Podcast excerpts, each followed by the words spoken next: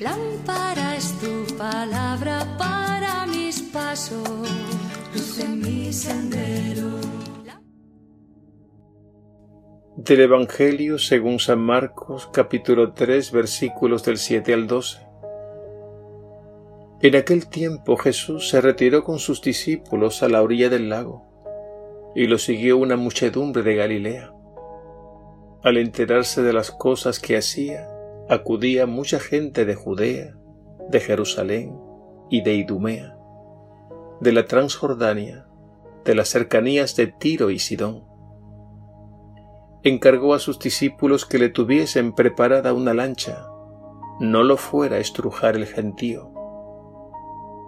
Como había curado a muchos, todos los que sufrían de algo se le echaban encima para tocarlo. Cuando lo veían, hasta los espíritus inmundos se postraban ante él gritando, Tú eres el Hijo de Dios. Pero él les prohibía severamente que lo diesen a conocer. Palabra del Señor. Gloria a ti, Señor Jesús.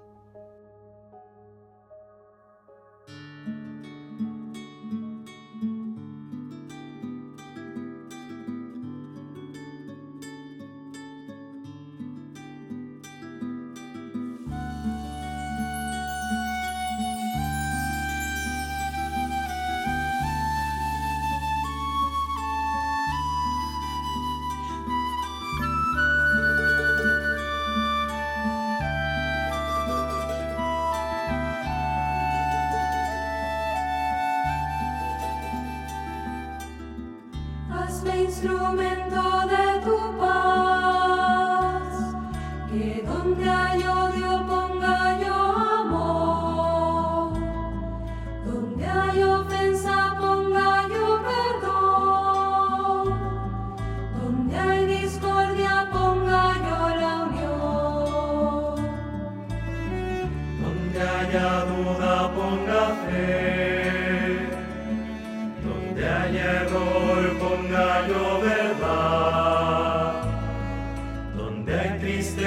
ponga yo alegría, donde hay tinieblas ponga yo la luz.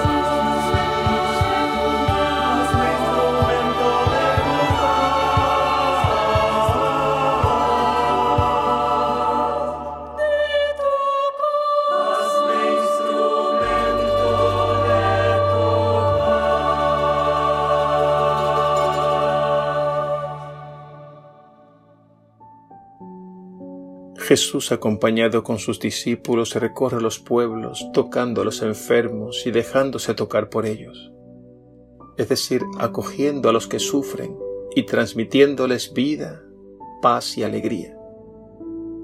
Por eso todo el mundo quería tocarlo. En esa muchedumbre está retratada la humanidad herida por el mal, por el mal físico y emocional, el mal moral y el mal espiritual. Recuerdo a San Francisco de Sales, obispo de Ginebra, que aconsejaba a algunos sacerdotes que trataban a los penitentes con dureza. Él les recordaba que los pecados son también enfermedades del espíritu Jesús se nos presenta en el Evangelio de hoy una vez más como médico y medicina. Y la evangelización es un proceso de sanación integral de las personas. El encuentro personal con Jesús es sanador. Jesús siempre transforma el mal en bien, la oscuridad en luz. Y así nos devuelve la alegría y la esperanza Jesús es la paz que calma nuestras guerras y ordena nuestra vida. Jesús es la vida que nos resucita de nuestras muertes. Jesús es la verdad que nos libera de toda mentira. Jesús es el amor de Dios que llena y sacia nuestros corazones. El Evangelio se detiene particularmente en la figura de los espíritus inmundos y nos dice que hasta los espíritus inmundos se postraban a sus pies gritando, Tú eres el Hijo de Dios.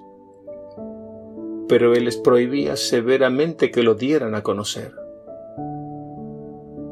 El mal siempre tiende a confundir. Que el demonio se postre ante Jesús y grite que Él es el Hijo de Dios nos resulta verdaderamente extraño y encima Jesús le manda callar.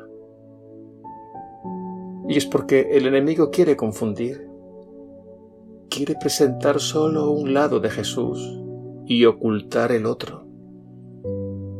Quiere que veamos a Jesús solo como Hijo de Dios, pero no como el Hijo del hombre. Y siempre está en nosotros la tentación de ver a Jesús solo como Hijo de Dios, exaltado y poderoso. Y lo cierto es que el Hijo de Dios se hizo hombre, se hizo humano como nosotros. Y Jesús siempre se presenta como el Hijo del hombre. Al mandar a callar los espíritus inmundos, Jesús advierte el peligro de una fe enajenada de la realidad, de una fe exaltada que no pasa por la cruz. No olvidemos que la verdadera fe pasa por la carne del Hijo del Hombre, porque ella, la carne de Jesús, su humanidad, es el gran sacramento del Padre Dios. La gente quería tocar a Jesús y Jesús tocaba a la gente. Y este toque producía milagros, es decir, producía vida. Esto nos quiere decir que en la carne del Hijo del Hombre actúa Dios. Y en esta carne del Hijo del Hombre está también la carne de nuestros hermanos y hermanas. Esto es así porque Jesús nos lo ha dicho, que Él está vivo y presente en ellos. Salgamos al encuentro de Jesús, saliendo al encuentro de aquellos hermanos nuestros en los que Jesús se hace especialmente presente. Que así sea.